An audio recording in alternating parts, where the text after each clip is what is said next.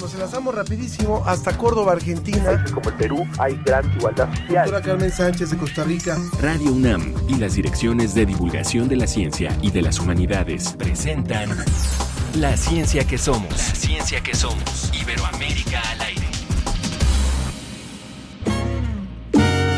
Cuando yo te veo, se me aplaca el alma, se detiene el tiempo y me abraza la calma. La mirada tierna de tus ojos negros son como palomas que agitan sus alas. Alas que se mueven al vaivén del viento son de tu cintura.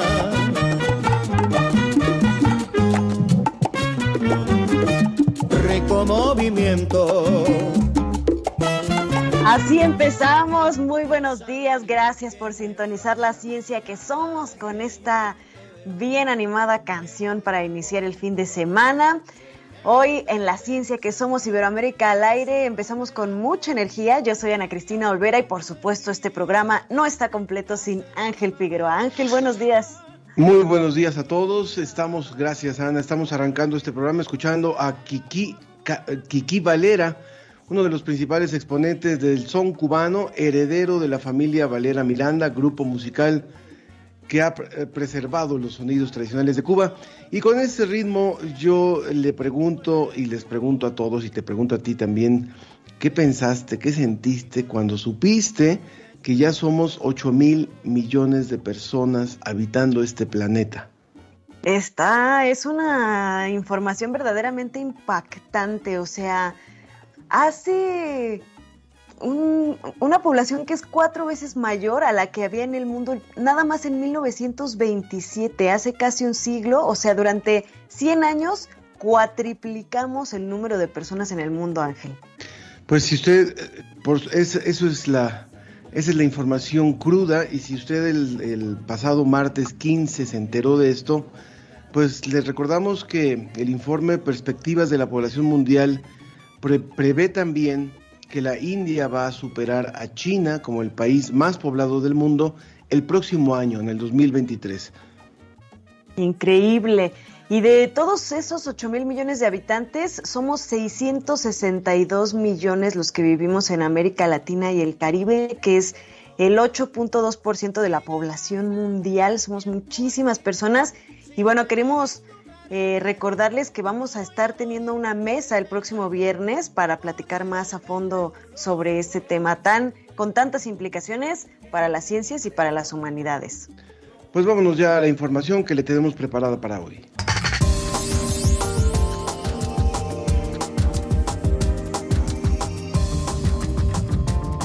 Hoy queremos hacer conciencia, hablaremos sobre gordofobia. Y conoceremos a Flinco, una serie de televisión chileno-colombiana que enseña a los más pequeños sobre los animales precisamente de la región latina. Hoy también en su colaboración mensual, el portal Ciencia UNAM nos va a hablar de los rayos gamma. Y está terminando la cumbre del clima, la COP27. ¿A qué se comprometieron los gobiernos? ¿Cuáles han sido algunas de las últimas reacciones? Vamos a tener reporte en vivo desde Egipto. Y también, como siempre, lo invitamos a participar. Tenemos varias vías de comunicación a través del Facebook en La Ciencia que Somos y a través del Twitter en arroba Ciencia que Somos. También pueden mandarnos un audio o un mensaje, un WhatsApp al 55 54 06 57 62. 55 54 06 57 62 o llámenos a nuestra línea telefónica al 55 56 22 73 27. Muy bien.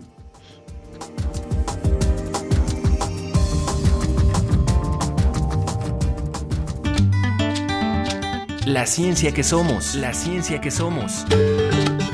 Entrevista.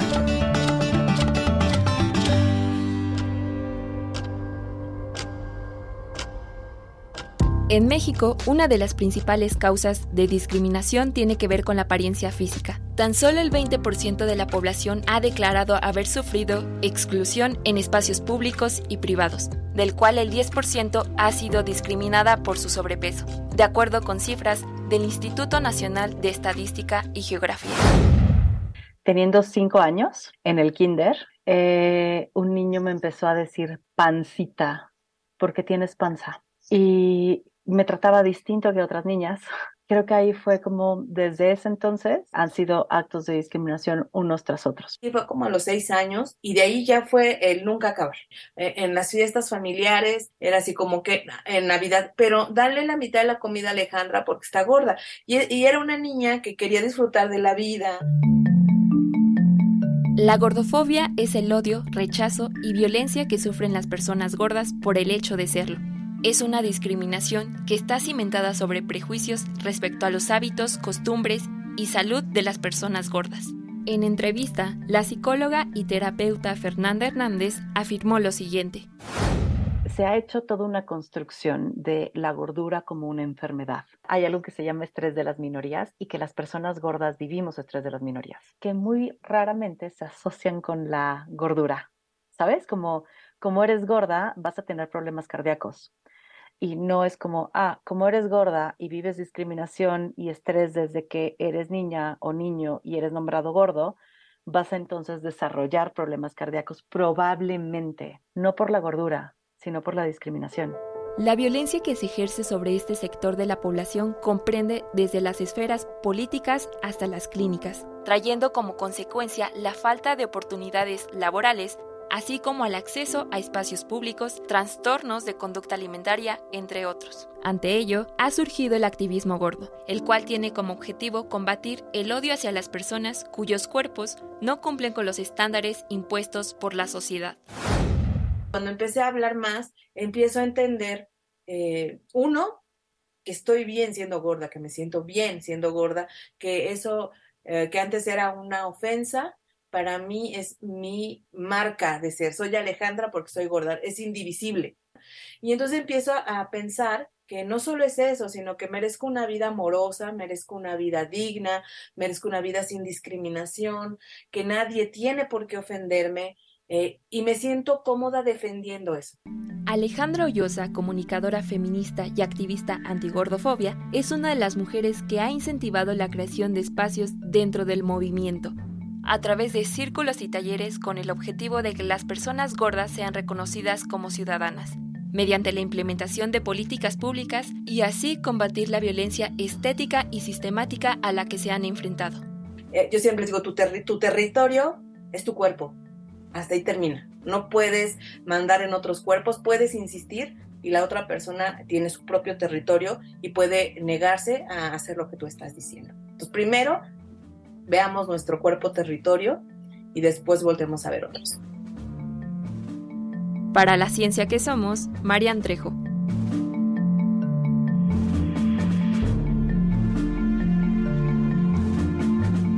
Gracias, Marian, por esta introducción. Y damos la bienvenida a la doctora Alejandra Collado. Ella es investigadora postdoctoral del Centro de Investigaciones y Estudios de Género del CIEG para conversar acerca de este tema que hemos preparado para hoy, la gordofobia. Bienvenida, Alejandra. Hola, ¿qué tal? Mucho gusto saludarles. Gracias por la invitación. Muchas gracias. Te escuchamos, no te vemos. No sé si, si tienes oportunidad de encender tu cámara. A ver, a ver, en un momento. Muy bien. Para poder conversar acerca de este tema que tal vez eh, no sería eh, sería muy importante decir, no es un tema nuevo, pero sí se le llama de esta forma desde una época reciente y se le investiga también desde una época más reciente. Entonces, cuéntanos por favor, eh, Alejandra, cómo es que se va desarrollando esta investigación o este concepto para poderle dar nombre y poder eh, ver cuáles son las líneas que, que transcurren en torno a esta discriminación por el aspecto físico, en este caso por la gordura? Bueno, pues primero decir que eh, tengo un problema con mi cámara. No te preocupes, no, te preocupes. problemas técnicos, pero bueno. No, te escuchamos, te escuchamos perfectamente, te escuchamos perfectamente. Bueno, perfecto. Pues miren, el activismo, bueno, hay como varias formas desde las que se ha estudiado, ¿no? Por un lado, pues eh, desde los estudios de género y los feminismos, pues el cuerpo ha sido una preocupación eh, constante, ¿no? Porque sabemos que el cuerpo pues está atravesado por todas estas estructuras, todas estas representaciones, todas estas violencias, y entre esas violencias está el tema de lo estético, ¿no? De lo estético de aquello que eh, consideramos que es bello, ¿no? Aquello que de lo que, que es considerado eh, aceptado, aceptable, ¿no? Y bueno, en función de esto, pues también definimos cuáles son los cuerpos que tienen mayor o menor valor, ¿no? Eh, digamos, se asocia lo delgado, lo bueno y lo bello, ¿no? Con eh, cualidades positivas, ¿no? A las que pues todas las personas vamos a aspirar, ¿no? Y eso, por ende, eh, trae la idea de que esas son las personas merecedoras de respeto, de amor y de atención, ¿no? Cuando salimos de este, de este, mm, digamos, estereotipo hegemónico, ¿no? Vienen violencias, ¿no? Vienen violencias que pueden ser desde el bullying en la escuela, ¿no? Hasta cosas eh, como que no te den un trabajo, ¿no? O como que no te brinden una atención de salud o como que no puedas vincularte eh, de manera eh, positiva, ¿no? Con otras personas porque siempre está este estigma de la persona gorda. Entonces, desde los feminismos se ha estudiado mucho y bueno, recientemente muchas muchas activistas, ¿no? Este que que trabajan desde desde el tema de la gordofobia, pues se han enfocado por un lado a trabajar eh, fanzines, investigación, este congresos, ¿no? Digamos, todavía es un campo que está ahí construyéndose, si bien ya tenemos por ahí algunas eh, investigaciones al respecto, vienen sobre todo de instancias que se dedican a investigar la discriminación, ¿no? Y entonces justamente para sacar cifras, preguntarle a las personas, ¿no? ¿Cuáles son los temas por los que han llegado a ser discriminadas? Y bueno, eh, la, la, el sobrepeso, ¿no? Digamos, es eh, una de las primeras causas por las que, según la encuesta nacional sobre discriminación, ¿no? Eh, está, ¿no? Digamos, esta, esta discriminación, esta violencia y que, bueno, viene mayormente de espacios como la calle, ¿no? Como, como el trabajo, digamos, todo el espacio público, aunque también hay toda otra violencia dentro de la familia cuando a lo mejor de una manera eh, que no intenta dañarnos, ¿no? Nuestra mamá o nuestra tía o nuestra abuelita nos dice algo relacionado a nuestro peso, ¿no? Y eso lo podemos encontrar desde la más tierna infancia, ¿no? o sea, lo vamos aprendiendo como de una manera muy naturalizada, ¿no? Entonces, ya posteriormente activistas, ¿no? Eh, empiezan primero con un movimiento que se llama Body Positive, ¿no? Eh, por ahí de los años 90, ¿no? Y que es un movimiento que justamente intenta eh, hablar de esta aceptación corporal, ¿no? O sea, hablan de un empoderamiento, ¿no? Que, que en, en el género y en los feminismos tenemos ahí un tema, ¿no? Con el con el concepto de empoderamiento, pero bueno, es el concepto que ellas utilizan, ¿no? Son dos activistas que, que hablan de este movimiento como una aceptación corporal creado para empoderar a personas de distintas eh, corporalidades, ¿no? No solamente aquí estaba incluido lo de la gordura, sino diferentes tipos de piel, estaturas, este, mm, eh, cualquier cuerpo que no corresponda al cuerpo hegemónico que conocemos, ¿no? Entonces, este, el valor de este, de este primer eh, movimiento que surge para nombrar esto, digamos así, de manera conocida y abierta al público, hablaba sobre todo de amor propio, ¿no? De amor propio, de belleza, ¿no? De, de una perspectiva como muy positiva de celebrar, ¿no? Y de gozar el cuerpo que tenemos, ¿no? Y luego viene otro, otro, otra forma de abordar este tema que es el llamado activismo gordo, ¿no? Que surge un poco después y que bueno va a tener como objetivo principal pues visibilizar no estos cuerpos y naturalizarlos no este frente a una sociedad pues que siempre está eh, enfocándose en estos cánones de belleza impuestos no entonces va a cuestionar estos paradigmas de la obesidad, ¿no? Que muchas veces vienen también los estigmas desde la propia institución de salud, por ejemplo, ¿no? Entonces va a tratar de reivindicar la gordura, ¿no? Y también va a meter otro componente que es el del acompañamiento, ¿no? El del acompañamiento y la escucha y la solidaridad colectiva entre quienes forman parte, digamos, de este de este grupo de activistas, ¿no? Entonces dicen, ok, el, el, el body positive, ¿no? Esta autoaceptación estética es importante, pero también hay que cuestionar qué lleva a los cuerpos, ¿no? A, a también estar atravesadas, ¿no? Digamos, por este tipo de violencias que tiene que ver con todo, ¿no? O sea, se piensa que mm, también es una decisión personal, ¿no? O sea, que uno decide simplemente alimentarse mal, por ejemplo, ¿no? Hablando de temas de nutrición.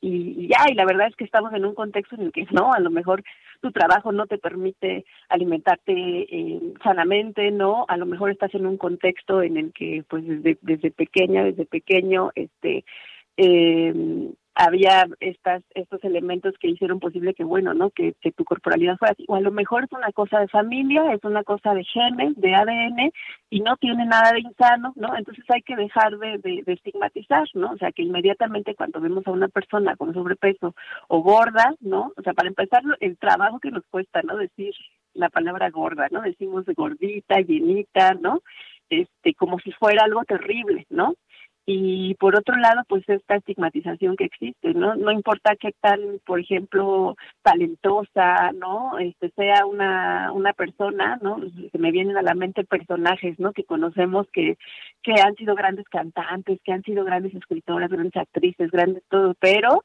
eh, la gordura no ya hasta que entran al canon de de, de, de la delgadez entonces ya digamos se les considera plena, ¿no? Entonces hay todo todo ahí un tema de que se piensa que eso, ¿no? Que una persona gorda además tampoco puede ser feliz o puede ser amada sinceramente, ¿no? O que no disfruta, ¿no? También de, su cuerpo. Entonces, bueno, eso es un, un, cuestionamiento más del activismo gordo, ¿no? De cómo también denuncia a un sistema que niega espacios y derechos humanos, ¿no? Digamos, lo lleva más allá de solamente la cuestión estética y bella, sino que va hacia la estructura, ¿no? Y pues en, en términos generales, estas son las formas en las que se, se, se ha trabajado el tema del feminismo.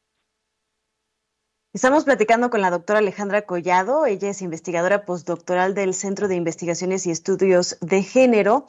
Y bueno, hemos escuchado toda clase de, de frases, ¿no? Eh, la gordofobia es una de las, de las discriminaciones, de las formas de discriminación más normalizada. Estas frases de, ay, qué bonita cara tienes, no lástima que estás gordita o gordito, o este, justo esto que decías de de el talento, no importa qué tanto talento, a qué te dediques, siempre el aspecto físico, eh, la gordura siempre, siempre está por delante dentro de los comentarios, dentro de las oportunidades. Y justo también esto que oíamos en la cápsula que, que preparó Marían sobre los problemas que generan eh, este tipo de discriminaciones, ¿no? Eh, sí hay problemas del corazón, pero ¿qué tanto es por esta presión, esta discriminación? ¿Cuáles son los, los problemas añadidos que se ha detectado que genera esta situación para las personas gordas? Pues a veces, como te decía, pueden ser genes, ¿no? O sea, a veces simplemente la constitución corporal de la familia es así, ¿no? Y otras veces, pues sí puede estar determinado por otras circunstancias, ¿no? Que bueno, pues ahí puede ser como muy muy variable. Aquí lo importante es, por ejemplo, comprender el hecho de que un cuerpo gordo no necesariamente es un cuerpo insano, ¿no? Sí, sí, me refiero como a los, a los problemas que se generan por la discriminación, que no tienen nada que ver con la gordura, pero que se van perpetuando. Sí, y, y por ejemplo, esta idea de que el cuerpo flaco es el cuerpo sano, a veces son esos cuerpos los que realmente tienen alguna eh, problemática, pues de anemia o de deficiencia de vitaminas o qué sé yo, ¿no? Eh, digamos, la única forma de saber si un cuerpo está sano pues, es a través de seguimientos médicos, ¿no? Y, todo esto. Entonces, el, el, el problema cuando se, se genera este estigma, ¿no? A partir de las personas gordas por ejemplo, al sobrepeso se le asocia con falta de valores como eh, la como la disciplina no se les vincula con la flojera no con la pasividad no es decir no conocemos ningún rasgo de la personalidad ¿no? De, de, a quien se está emitiendo ese juicio, pero, ¿no? Al eh, ver a una persona gorda, inmediatamente nos vienen a la mente también toda una serie de representaciones que hemos visto, ¿no? Pensemos en todas estas representaciones mediáticas de películas, de series, de memes, ¿no? Y, y pensemos en estas características que le dan siempre a las personas con gordura, ¿no? O sea, siempre son o personas villanas, ¿no? Pensemos en las brujas de Disney, las más malvadas suelen ser gordas, ¿no? Y bueno, hay otros componentes como la edad, etcétera, ¿no? Pero bueno, pensemos en la en la bruja también este de Alicia en el País de las Maravillas, ¿no? Este pensemos en los villanos de Batman, ¿no? Eh, pensemos en estos personajes eh, tipificados como nerd, ¿no? Este que se la pasan todo el día frente a la computadora o jugando videojuegos o, y comiendo, o sea, suelen ser también representados con esta característica, ¿no? O bien son el personaje chistosito, ¿no? El personaje que este tiene que hacer reír a todo mundo, que ay, bueno, pues es gordita, pero es simpática, ¿no? O es simpático, ¿no? Están estos personajes que eh, toda su vida es una desgracia, ¿no? Por la gordura, ¿no? Y están todos estos memes, ¿no? También que están constantemente haciendo mofa de eh, estas corporalidades, ¿no? Entonces, digamos, todas estas cosas, aunque nosotros tengamos un sentido crítico y todo, pues definitivamente están en nuestro subconsciente, porque además son cosas que hemos visto desde, pues, pues estoy hablando, la sirenita, pues, las infancias de quienes estamos aquí y de quienes nos escuchan todavía nos este, todavía les tocaron, ¿no? Tienen muy bien claro quién es Úrsula, ¿no? Entonces, bueno, esto hace que eh, pues de manera inconsciente asignemos estas características de villanía, de que tiene que ser alguien que me haga reír o de que tiene que ser alguien que sufre mucho, ¿no? Y lo trasladamos, pues, sin quererlo, sí, o sea, si no hay este sentido crítico a las personas que tienen estas corporalidades. Eh, estamos hablando con la doctora Alejandra Collado. Ella es eh, parte del, del, cuerpo de investigación del Centro de Investigaciones y Estudios de Género que existe en la UNAM, el CIEG, esta área que pertenece a la Coordinación de Humanidades, hablando de este tema, de la gordofobia, y a mí me, surgen dos preguntas que van un poco relacionadas. Eh, la voy a hacer breve porque nos queda muy poquito tiempo, Alejandra, pero sí que quisiéramos tener tu respuesta y aprovechar para invitar al público que también comparta sus inquietudes sobre este tema y que nos pueden escribir, nos pueden, eh, ya tienen nuestras vías de contacto en Facebook, en Twitter, la ciencia que somos. Eh, Alejandra, por un lado, antes se culpaba a los medios de comunicación de ser quienes estaban promoviendo estereotipos. O sea, digamos, en los años 70, en los años 80, con el boom de la televisión y todo eso, se decía, la tele, el cine promueven estereotipos de delgadez como sinónimo de belleza. Ahora ya no necesitamos a los medios de comunicación para promover esto. surgieron las redes sociales, aunque Facebook de repente era una cuestión un poquito más familiar, pero empezaron a surgir estos perfiles donde lo que se mostraba era la felicidad. Y ahora hay otros, como, como lo suele ser, por ejemplo, Instagram, donde quienes son más atléticos, más guapos, más estéticos, según esa estética de delgadez o de eh, son los que tienen más y más seguidores. Entonces, ya no necesitamos a los medios de comunicación para promover esto en el imaginario colectivo de qué es lo bello y qué es lo adecuado. Eso por un lado. Pero por otro lado, estamos en un país, y lo digo yo con una persona que tiene sobrepeso, estamos en un país con un fuertísimo problema de obesidad y de sobrepeso en todas las edades. Entonces, ¿cómo combinar, eh, por supuesto, el respeto a, nuestro cuerpo y el respeto y la no discriminación? Porque yo creo que la discriminación no está promoviendo la salud, la discriminación está promoviendo un acto de empoderamiento de quienes están discriminando. Pero ¿cómo, cómo, combinamos esta complejidad de un país con sobrepeso y con obesidad a un país donde hay esta, este tipo de fenómenos como la gordofobia y donde necesitamos hacer conciencia de mejorar las condiciones de salud? Ok, Sí, pues son dos, dos eh, temas muy importantes, ¿no? Por un lado, todo este tema del, del ambiente digital, ¿no? Este que bueno, los medios siempre han sido un, un reflejo, ¿no? De, de, lo que sucede y bueno, ellos agarran esos estereotipos que saben que más venden, ¿no? Y luego el tema de, de los likes, ¿no? Bueno, pues nos encontramos en un momento bien perverso, ¿no? Porque además nos encontramos en un momento de filtros de Instagram, ¿no? De, de, cientos de aplicaciones que sirven para adelgazarte la cara, ¿no? Entonces, digamos, es eh, hay una cosa, eh, pues que viene como de mucho más, o sea, es, una raíz como más profunda, ¿no? En la que pues tiene que ver ahí la, la toma de conciencia, ¿no? Un poco el tema de la aceptación, ahí combinando un poco entre el body positive, que ahora también ya hay otro que se llama neutra, neutrality, eh, bueno, que, que apela justo, ¿no? Como el, como el punto medio, ni, ni, ni, totalmente positivo y todo amor y todo rosita este, con, con el tema de la belleza y la gordura, ¿no?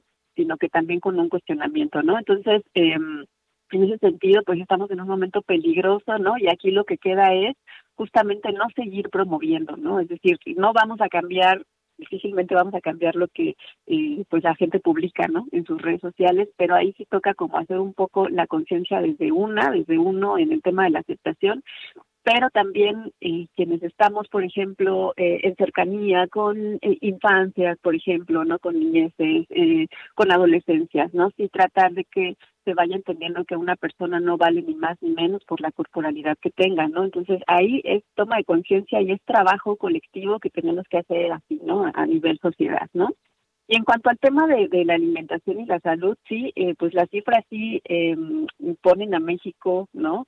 Este, nos hablan, ¿no? De qué está pasando, pero aquí hay que ver que es un tema más estructural, ¿no? Tiene que ver, por ejemplo, con la calidad de nuestros alimentos, ¿no? Y entonces ahí hay que preguntarnos qué onda, de dónde, de dónde está saliendo, pues todo este tema de la comida procesada, ¿no? De las empresas eh, apropiándose, ¿no? De, de eh, pues de, de, de, la industria alimentaria, ¿no? Entonces, por eso el activismo gordo cuestiona mucho más allá y decir, bueno, ok, este, ¿y qué pasa con eh, todo este discurso médico que por mucho tiempo no nos había dicho que el azúcar era tan dañina, que las harinas, que el pan de tal de tal marca, ¿no? Resultaba que era puro gluten y que era puro azúcar y que era puro no sé qué, ¿no?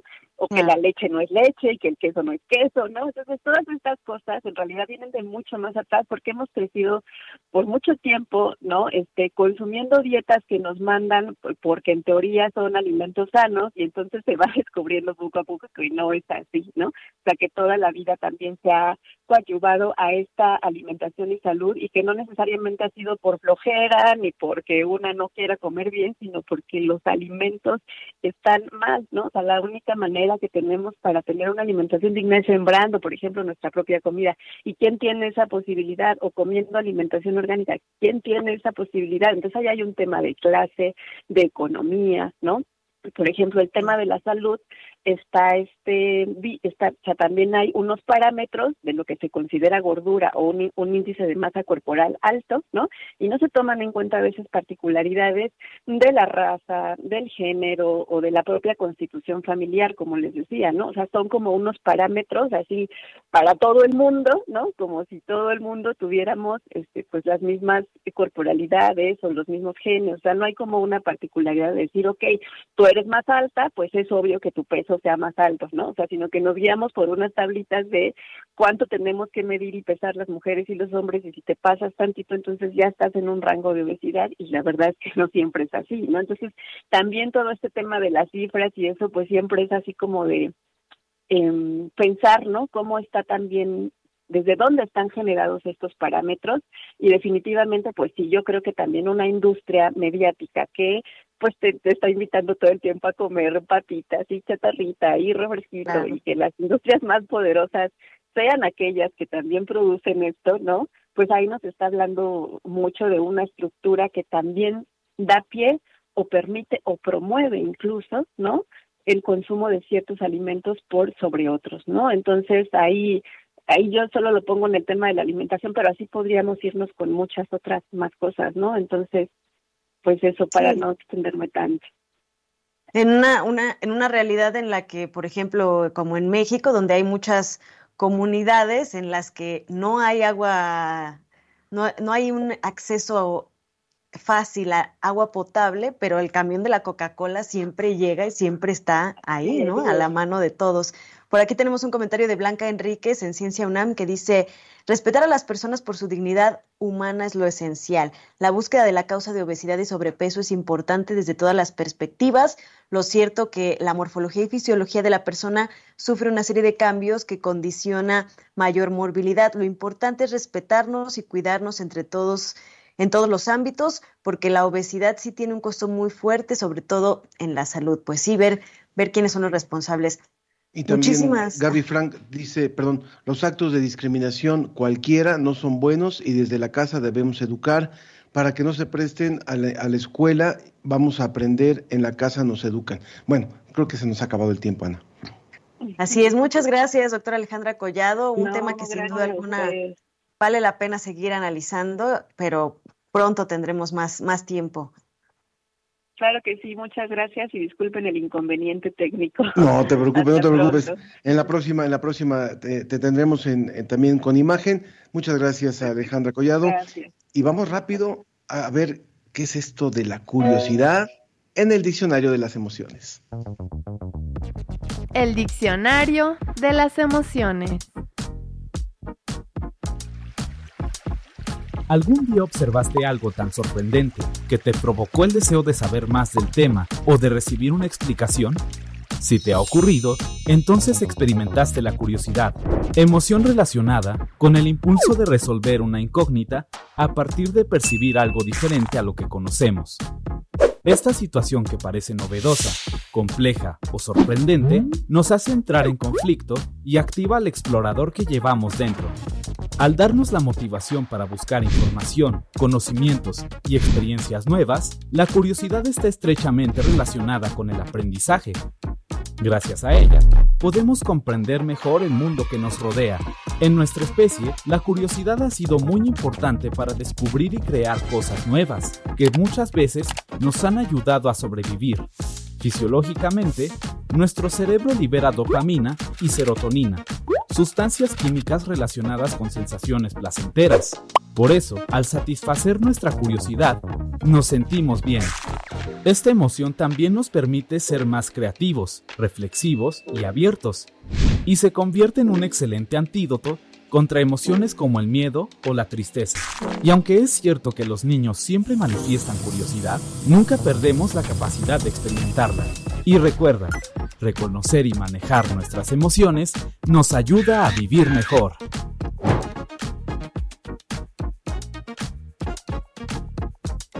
Humanidades Comunidad.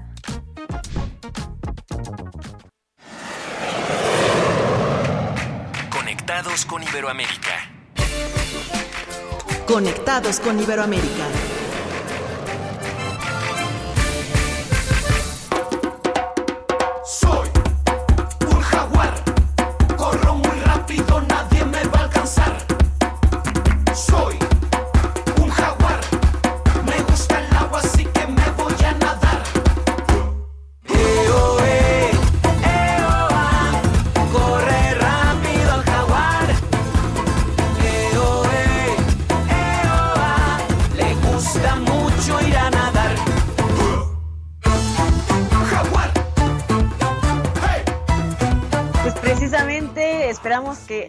Canción esté despertando la curiosidad de muchas niñas y niños aquí en México y en toda América Latina sobre cómo es el jaguar, qué características tiene, cómo podemos conocerlo más a fondo. Y esto es lo que trata de hacer la serie de televisión Hola Flinco, una serie que está dedicado a las niñas y a los niños de nuestra región para que conozcan la fauna nativa de su entorno. Esa canción que estábamos escuchando es precisamente de sobre el jaguar, que es nativo de aquí de México.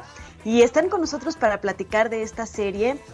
eh, dos de sus creadoras, Isabel Rosenblatt, quien es la directora, y Karina Juri, quien es la productora. Bienvenidas, muchas gracias por estar con nosotros en la ciencia que somos. Hola, ¿qué tal? Hola, ¿cómo están? Gracias por recibirnos. ¿De qué se trata esta serie Hola Flinco? ¿De dónde surge? Eh, ¿Y cuál es eh, lo que está tratando de lograr? Bueno, la serie Hola Flinco eh, surge de una necesidad que encontramos cuando vimos que no habían realmente programas en Latinoamérica que nos hablaran sobre los animales latinoamericanos en peligro de extinción. Yo personalmente, eh, como madre en ese tiempo de una niña de cuatro años, buscaba mucha información para enseñarles sobre animales latinos, animales de nuestro entorno, y no la encontré. Entonces se nos ocurrió eh, con nuestra productora Dino Gorila y asociados con Karina eh, crear esta serie Hola Flinco, en la cual un ornitorrinco viaja por Latinoamérica y va conociendo los animales que están en peligro de extinción, ¿ya? Y además es un viaje musical a través de todos los ritmos de Latinoamérica. En cada animal que conoce eh, nos da a conocer a través de una canción también sobre el animal y conocemos los ritmos de esa región en específico. ¿Cómo está constituida la serie? ¿Cuántos capítulos? ¿Cuántas temporadas? ¿Y cómo se ha distribuido eh, a partir de que ustedes la, la, han diseñado y la han producido? Eh, la serie tiene 26 capítulos de 5 minutos. Eh, en esta primera temporada llegamos desde la Antártica hasta México con el jaguar. Eh, pero tiene muchos más componentes que la serie. Tiene tenemos 16 cápsulas audiovisuales que están en las redes sociales y que van a ser transmitidas también por Canal 22, que es nuestra casa en México. Eh, en donde Flinco es youtuber y va haciendo adivinanza y vamos descubriendo los animales. Tenemos también mucho material didáctico que pueden encontrar en flinco.tv, que pueden descargar, eh, hay monitos de dedo, máscaras para diseñar, etcétera. Además tenemos tres discos ya publicados en todas las plataformas digitales, con, por un total de 27 canciones. Y tenemos el show en vivo, que, que reúne animación, música en vivo y circo, que próximamente vamos a estrenar en México. Isabel, yo quisiera preguntarte, ¿qué edad tiene tu hija ahora? ¿Cómo ha vivido este proceso de haber, eh, pues, haberte acompañado seguramente en la creación de esta serie? Y finalmente, ¿qué piensa? ¿Cómo es que la ha impactado a ella y a otras niñas y niños que seguramente ustedes pues han visto disfrutar esta serie sobre eh, pues todo el trabajo que han hecho respecto a estos animales y esta serie animada? Sí, bueno, ahora mi hija tiene siete años eh, y le encanta la serie, eh, la ve todo el tiempo, le encanta la música también, nos acompaña a todos los shows y se siente muy parte del proyecto también porque el personaje de Flinko también fue muy inspirado en la personalidad de ella, ¿ya? Mm. Eh, toda la curiosidad que tiene Flinko, su forma de ser, algunas cosas que dice cuando habla también fueron muy inspirados en ella, entonces se siente muy identificada cada vez que ve el programa, sí. Nos pregunta ya el público, Raúl Santos nos dice a qué horas van a ser transmitidas, dónde pueden encontrar, dónde se pueden encontrar estas cápsulas y estos materiales que ustedes han trabajado en la serie Hola Flinco. Eh, bueno, la serie va a ser transmitida por Canal 22 de México todos los martes y jueves a las 7.20 y a las 14.20. Y en diciembre aumentará su frecuencia y estará también el fin de semana. Y paralelamente, nuestros materiales los pueden, los pueden encontrar en todas las redes sociales de la Flinco, que, que son Hola Flinco en YouTube, en Instagram, Facebook, en TikTok, y las cápsulas propiamente tal están en YouTube.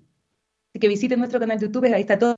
Y además, próximamente vamos a lanzar la aplicación de Flinco con 32 juegos.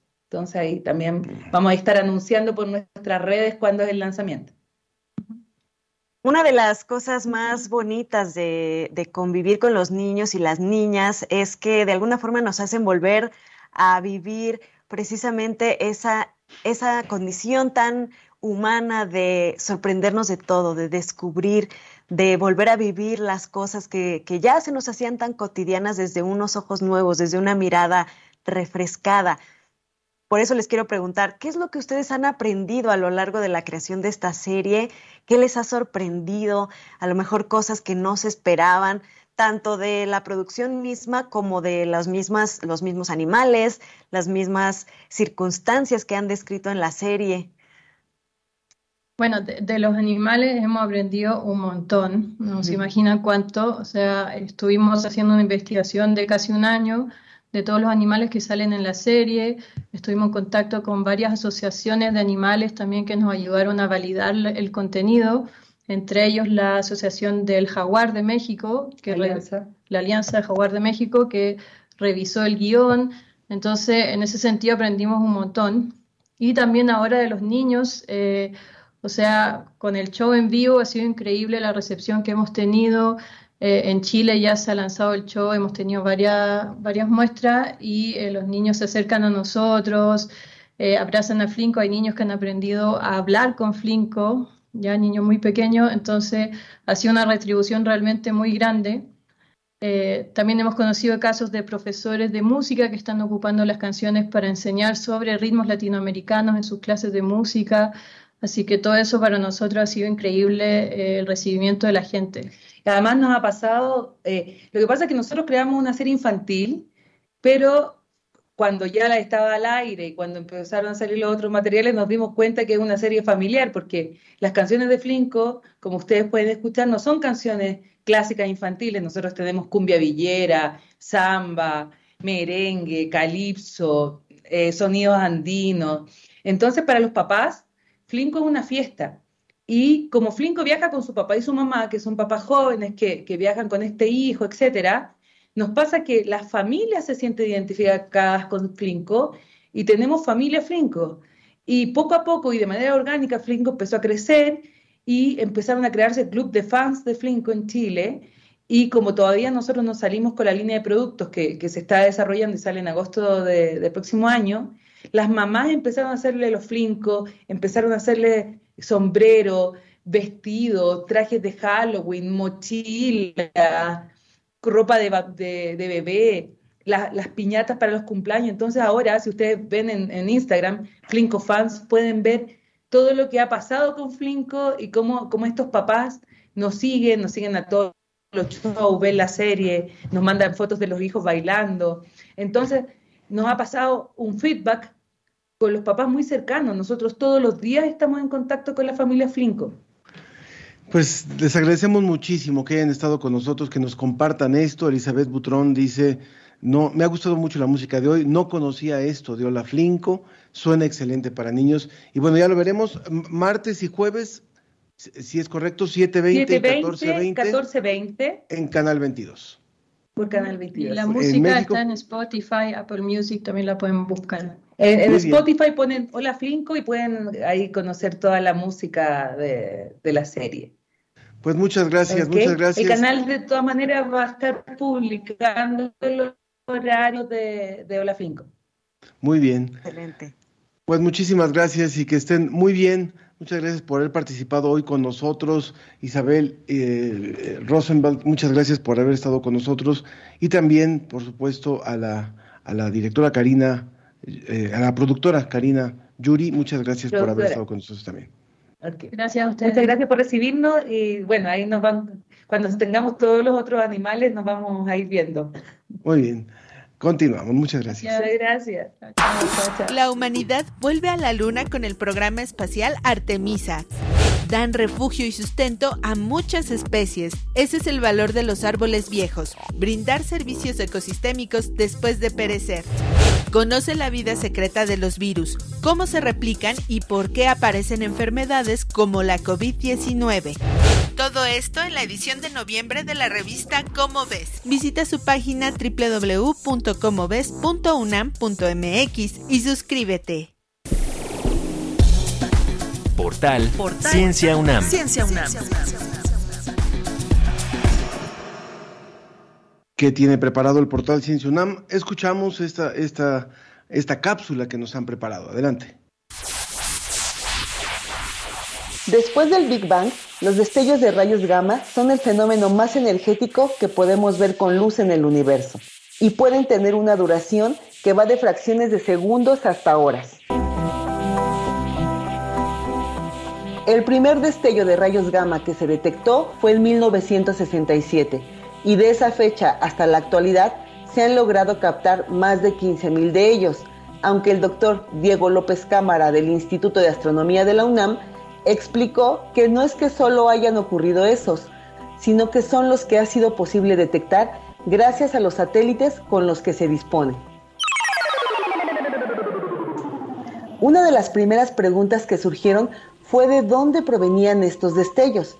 Se pensó que incluso podrían surgir de algún lugar en la Tierra, de la Luna o del Sol, o dentro de nuestra propia galaxia, hasta que se observó que aparecían en distintas partes del universo, no de un lugar en específico, y además que se generaban en sitios sumamente lejanos, es decir, que eran extragalácticos. Algunas de las características que los científicos han distinguido de los destellos de rayos gamma es que cada uno es distinto al otro y no existe una periodicidad con la que ocurran. Además, son de dos tipos, los cortos y los largos. Los primeros duran de décimas de segundo hasta dos segundos, mientras que los largos de dos segundos a horas.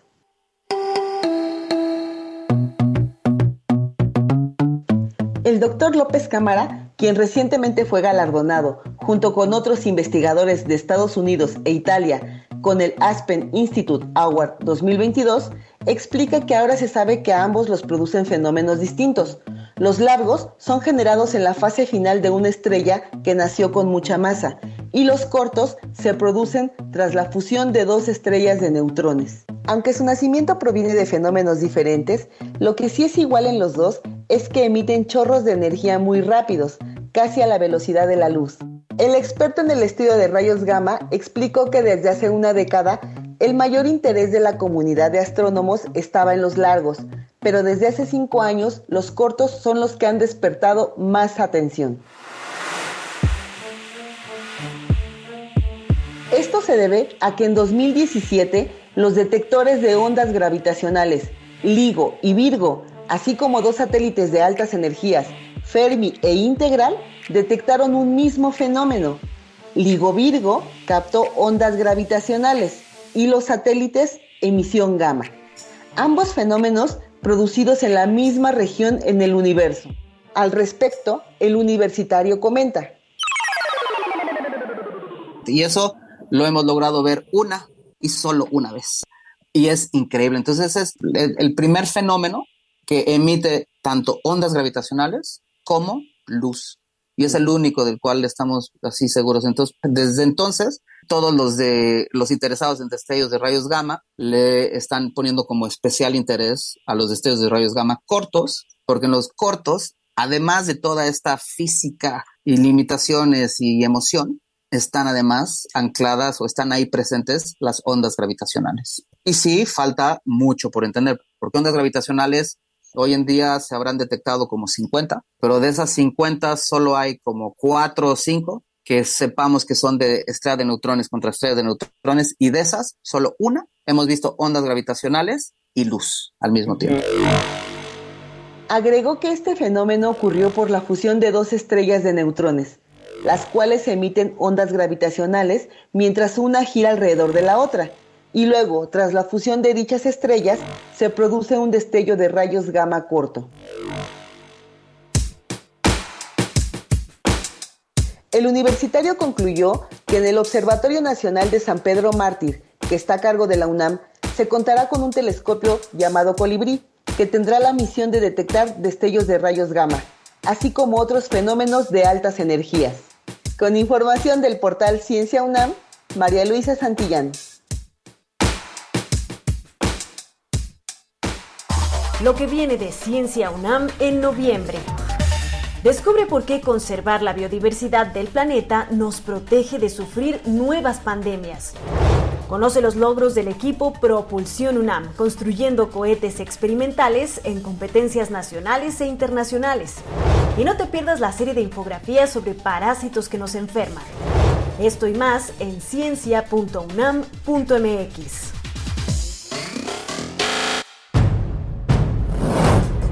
Las acciones de hoy por nuestro futuro.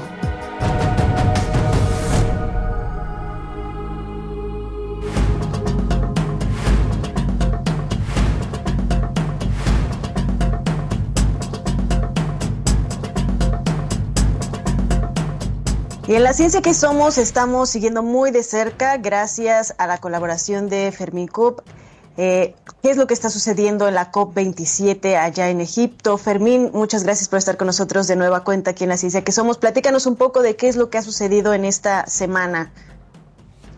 Hola Ana, bueno, gracias por la invitación. En, primer lugar, estamos acá en el centro de prensa de, de la conferencia de cambio climático en la segunda semana, porque estamos más cerca del cierre pero por otro lado también más lejos, porque las diferencias entre los países son bastante grandes. Eh, la conferencia oficialmente tiene que terminar el viernes, eh, pero seguramente se extienda uno o dos días más, porque todavía quedan muchos temas por resolver. La conferencia tiene que cerrar con un texto integrador en el que haya posiciones comunes entre los países.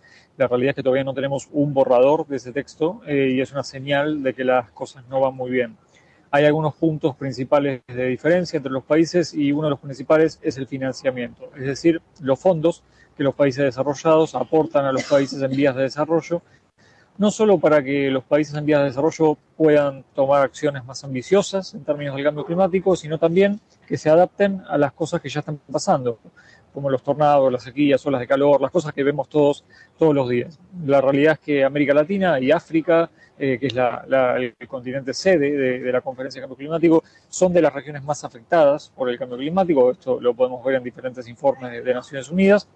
Es por eso que siempre hay un reclamo bastante marcado de tener un trato diferencial en términos del financiamiento. El problema es que los países desarrollados están bastante reticentes eh, a proveer un mayor financiamiento. El contexto de guerra de Ucrania, Rusia, pandemia, limita además la- las finanzas de, los países, eh, por lo que hay bastante desacuerdo en ese sentido. Y el otro punto que también, perdón, voy a mencionar dos puntos, de hecho, en realidad. Uno es el Acuerdo de París, el Acuerdo Global de Cambio Climático que se firmó en 2015, incluía una meta de que la temperatura no suba más de un grado y medio. Hay muchas discusiones entre los países de si en este texto final de la cumbre se debe incluir o no una referencia al 1.5. ¿Por qué? Porque la temperatura, la temperatura se subió un grado punto uno, 1.1, por lo que hay países que sostienen que ya el 1.5 es irrealizable, eh, mientras que otros sostienen que se tiene que mantener esa meta y es eh, de hecho uno de los reclamos de la sociedad civil de que no hay que dejar de lado el 1.5. Y el otro tema que también está en contención son los combustibles fósiles, eh, que es el gran, la gran fuente de, emisión de, gases de efecto invernadero, como ya sabemos. Eh, el año pasado, en el acuerdo de la COPA anterior, que se hizo en Inglaterra, se hizo una referencia a gradualmente dejar de utilizar el carbón.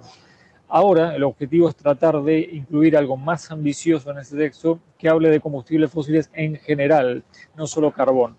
¿Por qué? Porque si hay algo que hemos visto mucho en la cumbre, es países que siguen apostando al petróleo y especialmente el gas natural eh, en relación a los próximos años. Es por eso que como una señal se, se, trata de encontrar un punto de equilibrio en relación a la mención a combustibles fósiles en el texto. Pero está todo muy abierto todavía. Eh, realmente es un escenario con, con bastante incertidumbre. Fermín, bueno, estamos platicando con Fermín Cop, él es eh, periodista especializado en cambio climático y editor de la plataforma de periodismo independiente Diálogo Chino para el Cono Sur. Yo quisiera preguntarte, al mismo tiempo está sucediendo la cumbre del G20 en Bali, ¿ha habido alguna, ha tenido alguna repercusión esta reunión de los países más poderosos? ¿Cuál ha sido la reacción? Y bueno, por supuesto, lo que sucedió también eh, recientemente con este misil que, bueno, ya se está diciendo que eh, fue eh, más bien un misil defensor de Ucrania que cayó finalmente en Polonia, pero hubo bastante tensión justo en el marco de todas estas reuniones internacionales. Claro, eh, la cumbre del G20, de hecho, está bueno que lo menciones porque en el comunicado final de la cumbre del G20 hay una mención específica a cambio climático y se incluye la mención de 1.5, el punto de contención que decíamos antes, por lo que es una señal de, de, apoyo fuerte a un resultado concreto en esta cumbre de cambio climático en Egipto. Y además, recordemos también que hubo una reunión en la cumbre del G20 entre el presidente de Estados Unidos y el presidente de China, dos países que han cooperado mucho en el pasado en política climática y lo han dejado de hacer a partir del gobierno de Trump y ahora con el gobierno de Biden se vuelven a reunir y es una señal de apoyo fuerte a, la política climática. Recordemos que Estados Unidos y China son dos de los países con mayor emisión de gases de efecto invernadero a nivel global, junto con la Unión Europea, eh, porque, y eso el hecho de que estén trabajando de manera coordinada es una señal positiva que debería empujar un poquito, al menos, a un resultado más ambicioso en, en la cumbre climática aquí en Egipto. De todos modos, todavía es muy incierto realmente cómo va a terminar. Eh, se, oficialmente debería terminar el viernes, pero bueno, está, está, complicado el panorama. Una señal también fuerte que vale la pena mencionar fue la visita del presidente electo de Brasil, eh, Lula, que estuvo aquí durante dos días en la cumbre, dio un discurso muy fuerte, muy marcado en términos de acción climática, distanciándose mucho del gobierno de Bolsonaro y reafirmando básicamente que Brasil volvió a la escena de, de la discusión de cambio climático. Incluso les invita ¿no? a llevar a cabo la, la cumbre eh, en algunos años en la Amazonia, precisamente, ¿no? para, para poder ver lo que está sucediendo ahí. Eh, finalmente, para cerrar, Fermín, eh, ¿cuántos países crees que hayan tomado o has visto que hayan tomado eh, compromisos más ambiciosos, como el caso de Turquía, algunos que aumentaron, digamos, sus compromisos para por lo menos disminuir emisiones o disminuir el carbono? Lamentablemente pocos. Eh, México aumentó su contribución nacional determinada aquí en la Copa, lo anunció con mucha presión de Estados Unidos en una conferencia de prensa en la que estaba el canciller de México junto con Kerry, el, responsable de cambio climático de Estados Unidos, los dos pegados en la conferencia. Hubo mucha influencia de Estados Unidos para que México, México muy cuestionado en los últimos años por su política climática, es una señal positiva, definitivamente subió varios puntos su, meta de reducción de emisiones. Vos mencionabas a Turquía claramente, la señal de Brasil es muy poderosa. Eh, Lula no puede tomar todavía decisiones porque no es el presidente, asume recién en unos meses, pero la visita definitivamente es una muy buena señal. Eh, Costa Rica medio que fue y volvió, eh, porque Costa Rica formaba parte de una alianza de países que se comprometía a dejar de lado los combustibles fósiles. Se abrió un poco esa alianza eh, en esta COP, por lo que no ha sido muy bueno, pero al mismo tiempo anunció metas en términos a protección de áreas marinas protegidas, que es bastante positivo. Argentina presentó un plan de mitigación y de adaptación al cambio climático y una meta al 2050, por lo que también es una, buena señal. Estuvo también aquí el presidente de Colombia, Gustavo Petro, eh, que si bien no, no presentó nada concreto, su, presencia también fue bastante disruptiva eh, en ese sentido. Eh, estuvo el presidente de Venezuela, Nicolás Maduro, también aquí. Eh, hubo una especie de alianza entre los dos, entre Petro y Maduro, especialmente en la línea del Amazonas, que es un poco lo que decías vos con Lula, ¿no? el Amazonas ha tomado un rol muy marcado en la cumbre, con la necesidad de una mayor protección. Creo que vamos a dar bastante noticias sobre eso post asunción de Lula en, en, Brasil y un trabajo mucho más coordinado entre los tres. Es decir, definitivamente ha sido una cumbre con, con pocos compromisos, eh, se podría haber logrado mucho más, con poca presencia de líderes políticos también, vale mencionar, han sido pocos los presidentes que han venido. Eh, creo que la, las señales más grandes han venido del lado de Biden, que estuvo cuatro horas aquí en el predio, y de Lula también ha sido capaz los puntos más, más para resaltar. Muy bien, Fermín, pues muchísimas gracias por este reporte tan completo. Estaremos pendientes de las conclusiones finales, de los acuerdos finales a los que se lleguen y pues de obviamente el seguimiento que se les va a ir dando. Te agradecemos mucho, Fermín Cop, eh, editor de eh, la plataforma de periodismo independiente Diálogo Chino para el Cono Sur. Muchas gracias. Gracias, Ana.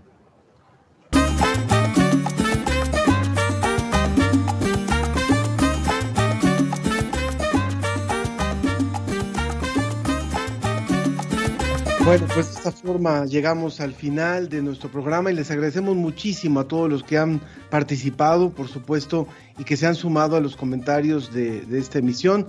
Ya no da mucho tiempo para leerlo, pero gracias a María Alberto Mora, Alex Jade, a Marcela Boyd, eh, Alex Jaque, y gracias por, por participar y por decirnos los temas que les parecen importantes. Gracias, Ana Cristina. Sí, Ángel Figueroa, nos vemos la próxima, no se lo pierdan.